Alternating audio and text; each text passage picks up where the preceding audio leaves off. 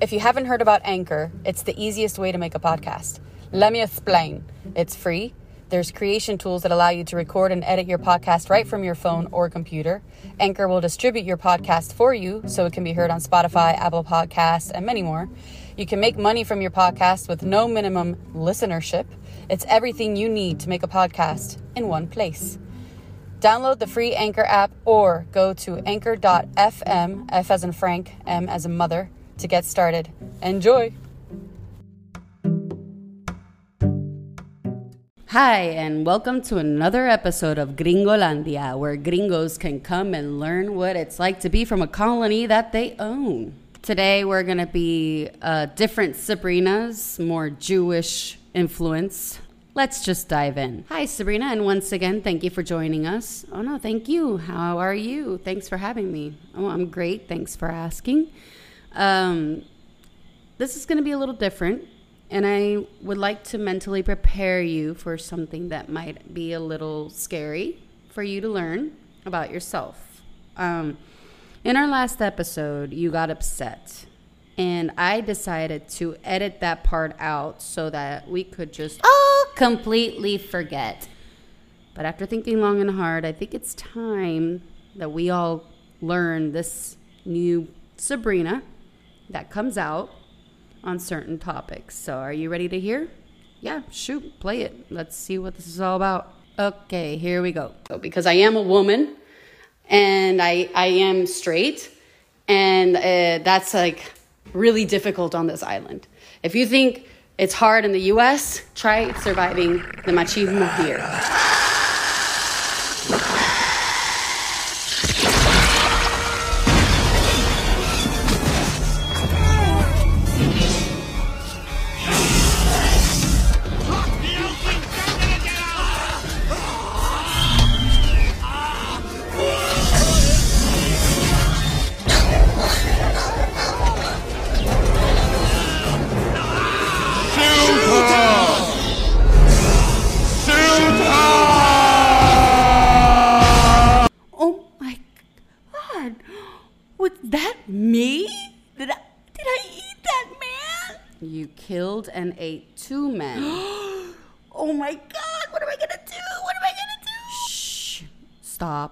Okay.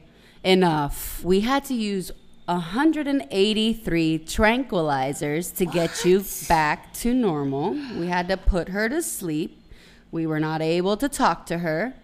Turns out the retard was right. There's 183 of us after I've been doing my research. Can we say that word? Don't you remember second grade when we were sat in the back with the rest of the retards just because we didn't know English well enough? What did we learn? Retard power rules. I don't know, I feel really unsure about everything right now. Come on, some of our fondest memories were when we were pretending to be retards for that white witch. Dumb, envious bitch. So, what's the trick? How do I get her to talk to me? Huh? Because I did see her have a moment where she was able to speak clearly. She was very, very conscious. She was lucid. She was not completely out of control. We must all unite and kill the men. What's her name? She, she didn't even respond to Sabrina. You know more about her than I do, so what's up? You've been around here longer than any of us. Oh, oh God. I feel really wrong right now. I hate learning about her and the shit she does. do I call the cops on myself? I, ugh, stop. okay. Um. She calls herself La Mantis. Did I hear this right? La Pantis? No. La Mantis, like praying mantis, mantis religiosa. Oh, that's surprisingly not creative at all. I'm surprised. Okay, so tell me more. How was she born? How long has she been around? Uh, okay, I think she's been around for a while, and it's just recent experiences are kind of what made her what she is now. Experiences such as, uh, well, to be specific, I guess her previous two managers that were two really dumb men and uh, the complete lack of respect towards women on this island. That I think combined a little bit with Donald Trump, but I don't know. She now she says she likes Donald Trump. It's very confusing. She might be bipolar. she might be bipolar. I know it's stupid.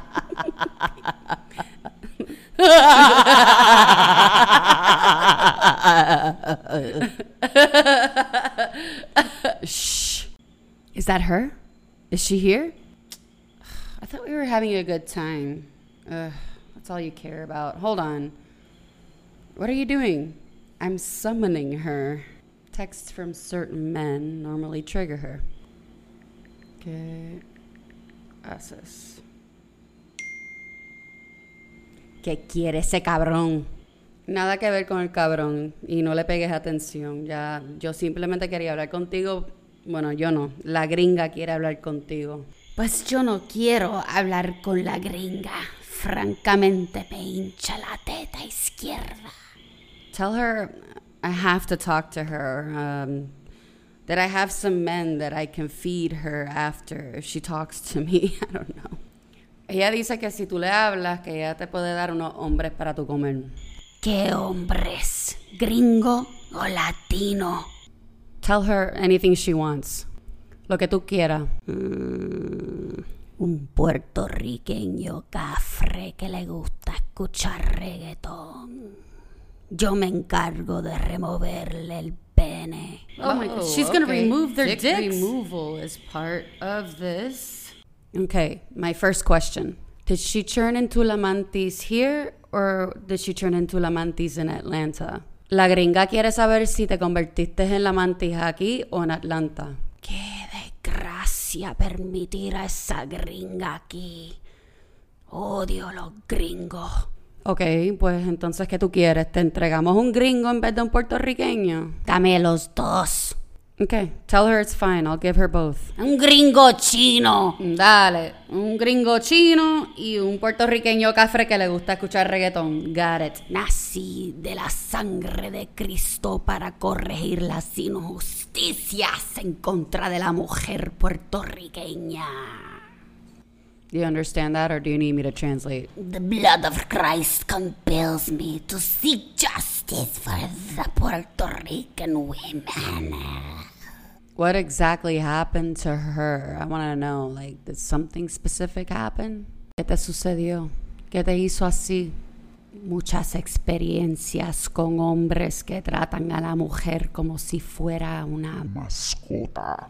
Mm, le faltan el respeto tanto. Piensan que son objetos para mirarle las tetas y las nalgas. Whoa. Yeah, calm down. Tranquilízate, por favor, Mantis, que nosotras no te podemos controlar. y esos hombres tampoco. Me los comía todos, empezando con el pene más pequeño que yo he visto en mi vida. I don't know. That sounds a little bit like. Yeah, like I mean, they would like that, wouldn't but that I be guess good for them? I chewed their dick up. Oh, Okay, yeah, that's oh, disgusting. that's gross. And I leave them with one testicle so that it explodes with the blue. Jesus. Okay, so mantis, how do you hunt them? How, how I mean, is it like what do you do? Do you find them by coincidence? Like what is your technique? Encrypted content. Hmm? Encrypted content to track the viewer. Oh, interesting. Okay. The pathetic excuse for life lies to watch lots of pornography. And I like to track down the ones that like to convince young women to give them pornography.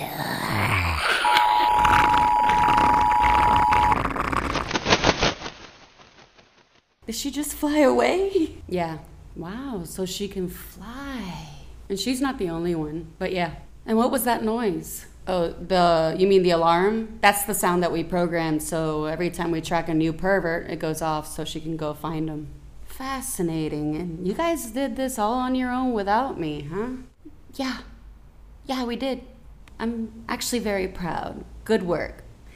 Uh, I was gonna ask her one more question, but since she's gone, um, I guess I'll just ask you. Pierluisi, is that who you wanted to win? Did you want Lugaro? Who did you want to win? Lesson number one on Puerto Rican politics it's a mess. But while I wanted Lugaro to win, I'm all right with Pierluisi in power, considering that the rest of the team is quite diverse. We have a candidate from practically each party, so I'm all right with it. And uh, my other question is Trump or Biden? Which one did you want to win? I know you were running for president. Yes, I, I ran for presidency. Um, my campaign was a failure. Uh, I didn't get any followers, I didn't get any money.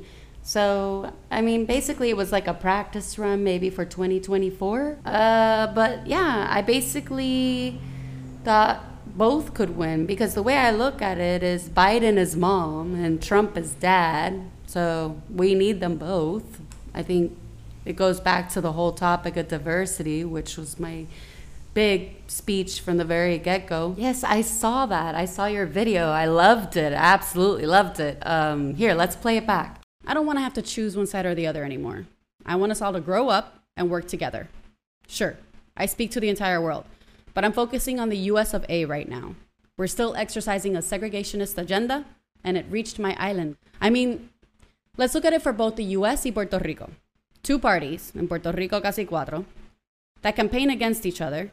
Each party has teams dedicated to digging up dirt on the other party so they can get ahead in the polls. What the fuck is that?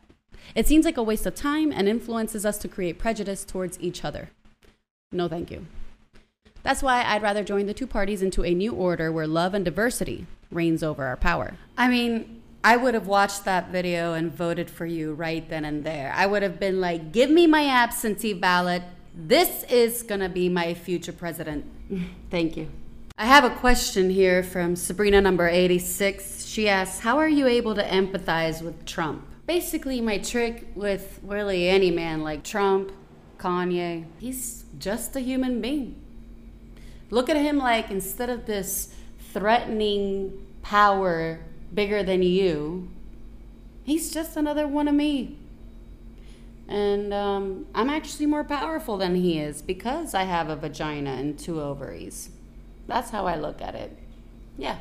And sincerely speaking, I, I think Trump is kind of like this kid that lacks diagnosis from a really good doctor. Fascinating. Fascinating. No, no, no, no. Fascinating are the conversations I've had with Mantis about Trump. And also, you should ask her about Camp Niggers. You should hear what she has to say. Our kind doesn't really get the attention we deserve. It's one of the biggest problems. Most people don't even know what we are, which is where a lot of our issues arise from. Slaves en la colonia, slaves en la colonia, somos esclavos aquí en esta isla en donde pretendemos ser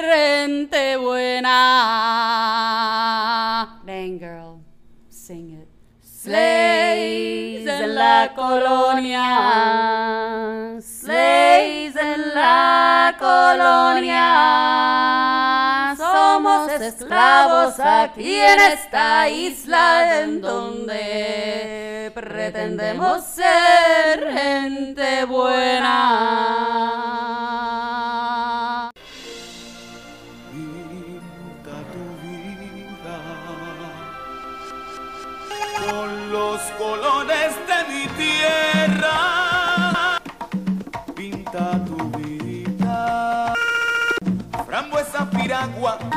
Blanco como el coco, amarillo como verde que neve.